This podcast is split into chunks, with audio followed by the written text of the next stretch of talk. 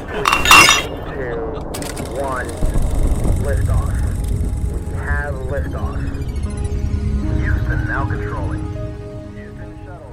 听科学家们畅聊趣谈，与最具人间烟火气的科学家们做朋友。欢迎收听订阅由荔枝播客和高山大学联合制作播出的《科学相对论》。又到了新的一期《科学相对论》。七月十一号，维京银河的创始人理查德·布兰森上太空了，要力争成为首个进入太空的这个我们是载人航天的一个商业乘客。这是一个非常有一个历史性的一个意义。这些年呢，尤其今年，大家都知道这个中国的航天非常火，整个世界这个情况都非常火。今年我们的这个天宫一号也发射成功了，然后天问一号也到达了这个火星，所以说整个这个航天产业是一个非常兴盛、非常这个发展非常磅礴的这么一个一个情况。但是今天呢，我们却来到了青岛，我们就聊聊海洋。今天这个话题也很有意思，是另外一个非常浪漫，也是非常具有科学意义。然后承载了我们人类很多的一些经济价值，有很多的一些梦想的一个地方，就是我们的一个深海。我们今天呢非常有幸的请来了中科院海洋研究所中国青年科学家张鑫老师。呃，同时呢，张鑫老师是咱们中国的重大基础科研设施科学号的深海频次的首席科学家，对吧？我说的应该是正确的吧？呃，对，大家好，我是来自中科院海洋研究所的张鑫，然后我主要做的工作的话就是做深海，然后其实。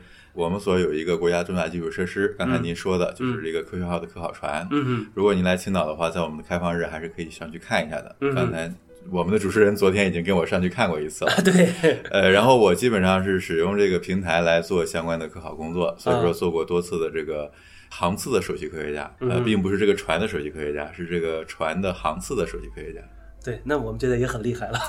对可以说是我们国家呃海洋科学的青年科学家毋庸置疑的，同时也是我们这个非常前沿的首席科学家之一。昨天呢，确实是我们也去参观了科学号，在我的印象里，我没想到这么先进、这么大，远洋能时间这么长，而且看来大家的科学家的生活们也是能够很有保障，这个吃的不错，生活的也不错。对，你们这个参观的过程中，刚好我们船上在开晚餐。啊哈，你们昨天其实上船的时候是我们这个晚饭时间，你也听到了我们船上这个报的菜名，对吧？。对，呃，还好吧，因为我们在这个岸上的时候能有这个黄瓜炒鸡蛋和这个各种青菜汤。其实，在海上，假设我们出海了六十多天的话，基本上你只能吃到这个洋葱、土豆是新鲜的，新鲜的洋葱、土豆。然后蔬菜呢，其实已经超过一遍水了。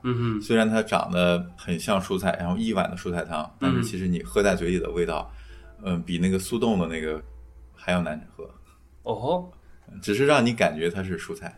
啊，但是那个菜呢，其实是我们在呃上船之后，马上那个大厨就会花一点时间把它焯水，OK，焯过一遍水之后冻上，再煮蔬菜汤的时候，他就可以把这个放到锅里，然后加点水，然后加点味精就行了。呃，不是为了省事儿，嗯是因为这些绿叶菜是不可能保鲜六十天的。嗯哼，我们在二十天的时候还能吃到大概一些芹菜这种的绿叶菜，但是那种就是带叶子的，基本上就没有了。但是你们每次出海需要多长时间我们船的自持力是六十天，？OK，自持力的意思就是我加满油、加满水、加满菜、加满肉，人也加满，不需要补给的情况下，不需要补给的情况下嗯可以不靠岸，嗯哼，连续工作六十天嗯哼，全航速的情况下。嗯哼但是我们基本上会在五十多天的时候回来。，OK，我们可能做的最长的一次就是回来的时候，那个油箱里只剩下这个见油底儿了，嗯就是相当于亮黄灯了，嗯就是开车一样亮黄灯这种情况。嗯。所以六十天左右吧，嗯两个月。那既然聊到咱们这个船，聊到科学号的话，那其实就是咱们呃国家的 重大基础科学设施。咱们可以顺着这个聊一聊咱们国家这些关于海洋的重大基础科学设施。因为咱们今天进来的时候，我看到很多的一些模型，其实这也是我第一次全系统的了解了一下中国这个海洋科考船的一个阵列。现在看起来实际上都很先进、很好的哦，包括你看像这个向阳红，对科学，科学啊，然后我们中科院还有实验系列，实验系列、呃，然后我们三亚三海所还有探索系列，探索系列，啊、对，这都是不同系列。刚才说的向阳红，原来国家海洋局，现在是自然资源部，嗯然后他的船基本上用向阳红命名。嗯然后当时最知名的是向阳红零九，嗯为什么它出名呢？是因为是当年的蛟龙号深潜器的母船。，OK，我们现在录节目这个地方呢，是我们国家的海洋国家试点实验室。嗯哼，然后离它大概只有几公里不远的地方，一个海边嗯是我们国家的深海基地，嗯哼，就是我们蛟龙号的这个母港。嗯，然后那里边有一个深海一号，嗯哼。然后它就是这个我们这个蛟龙号的、哦深海一。号，刚才我们在外边看到了，是吧？呃，你看到的模型，模型，啊对对对嗯，OK。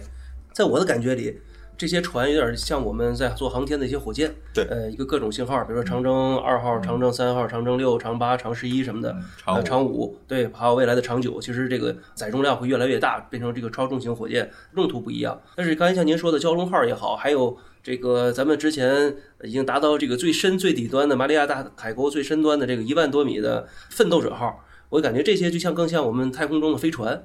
实际上是由我们这个火箭运载它，然后到了这个特定的地点，把它这个抛下去，让它去进行在深海的一个探测。对，您这个比喻特别的形象，哎，我是第一次听到这种比喻啊，不愧您是做这个航天的，对对对对对，呃，跟您比喻是一样的，它就相当于我们这个船是一个大的平台，嗯它把这个深潜器也好，不管是无人的还是载人的，嗯然后你看也有，你看我用无人的这种航天，然后也有载人的这种航天，它也有无人和载人，嗯。然后真正下到海底的时候，就用的载人潜器了，就跟我们卫星打是需要火箭打，然后卫星真正工作的时候，就是它独立工作的。对，所以说，如果是载人潜水器，就是我们刚才说的蛟龙号，那和我们船之间就是断开了，嗯就相当于这个一级火箭、二级火箭分离之后的那种效果。嗯但是我们还有一种机器人叫 ROV，嗯。就是一种、呃我们叫缆控潜器。嗯。缆控潜器的话，就相当于在这个船和那个机器人之间嗯。有一台脐带缆，嗯。就像这个婴儿母亲。和婴儿之间那个脐带一样，然后它这样的话就可以通过脐带缆给这个机器人输送电力，嗯。然后可以控制这个机器人，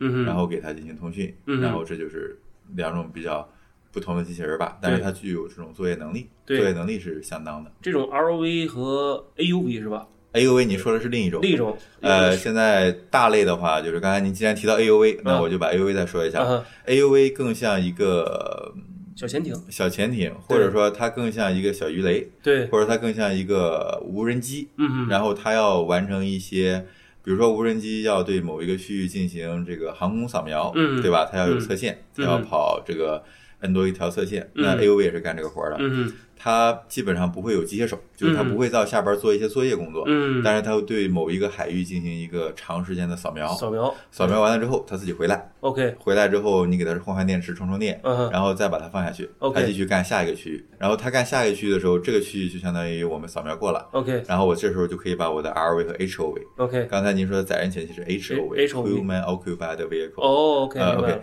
那蛟龙号和奋斗者号实际上属于 HOV，OK 对，它俩是 HOV，呃，嗯奋斗者号最深是幺零九点九，嗯是我们去年十一的时候国庆献礼的时候做的这个嗯工作。嗯对，您说的很对，今年我感觉是航天在这个各种大爆发。嗯呃，其实嗯，深海吧一直是在做这个相关的基础工作。嗯然后我们去年的话，就是奋斗者号应该也霸屏了大概两个多月，对从十月份开始到十二月份霸屏了两个多月。这个央视各种的新闻媒体的这种报道，是这样其实也是证明我们国家其实对海洋是越来越重视的，是的是的这是我们国家的一个国家战略层次了。嗯其实现在这个深海战略已经是提高了国家战略层次，提出了这个深海进入、嗯深海探测、嗯深海开发，嗯哼当然最终是开发是保护性开发了。嗯嗯，对，这是我们一直努力工作的这个方向。明白明白。那么其实我想问几个科学性的问题啊，因为刚才咱们说到这个深海潜水器的这里边，就是 ROV 也好，还是 HOV 也好，还是 AUV 也好。比如说这个 ROV，因为我在我的理解，因为我之前一直都是做深潜嘛，那么在这一块儿来讲，因为我们在水下实际上是不能通讯的，对这个微波传输是这个极其有限的，嗯是非常短的。那么我们在这么深的一个情况下，我们和水下蛟龙号也好，还是说奋斗者号也好，怎么去沟通呢？或者说我们怎么发指令呢？靠的是声呐吗？还是靠什么？呃，是这样子，您嗯问到一个很关键的我们的科学问题，或者说技术难点。嗯这个技术难点就是我们刚才讲了，ROV 是有根缆的，对。那我可以里边装根光纤，没错。然后那是高速随便玩都行。对，OK，但是 HOV 它和船之间是完全隔开的，嗯。差了十公里吧？是啊。幺零九零九嘛，是啊。差了十公里。这还是直线距离呢，其对，实还是如果拉斜距的话，可能到二十公里了。对啊，对，呃，这个通讯是靠声学，对。嗯大家要记住啊，这个以后在海洋中，嗯。你是靠声来传播信息的，嗯，不是我喊你一声你能听到的，对，而是靠声波的传播。嗯。为什么要声波传播呢？因为声波是这种各种波在海中能传播最远的，嗯我们的光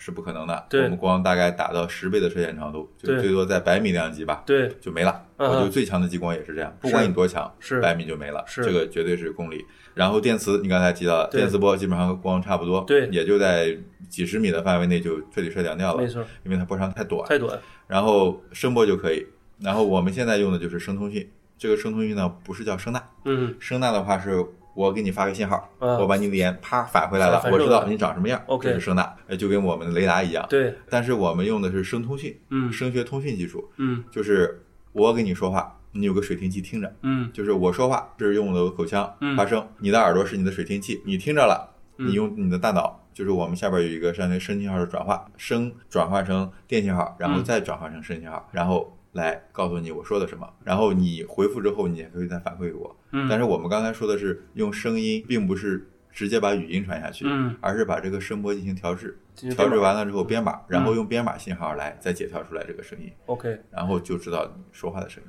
但是我理解的话，因为声信号波长比较长，所以说这样的话，它携带的能量应该是比较少的。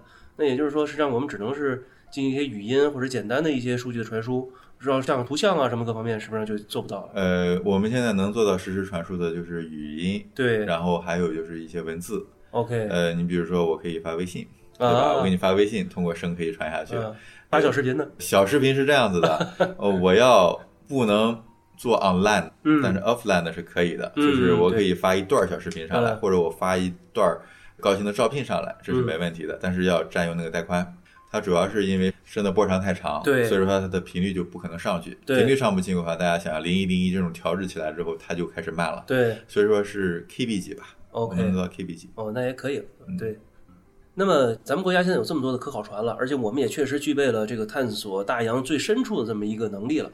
那么在全世界来讲，我们的只说这些科考设备上，是不是已经站在第一梯队，和美国或者是和欧洲什么的，能不能并驾齐驱了？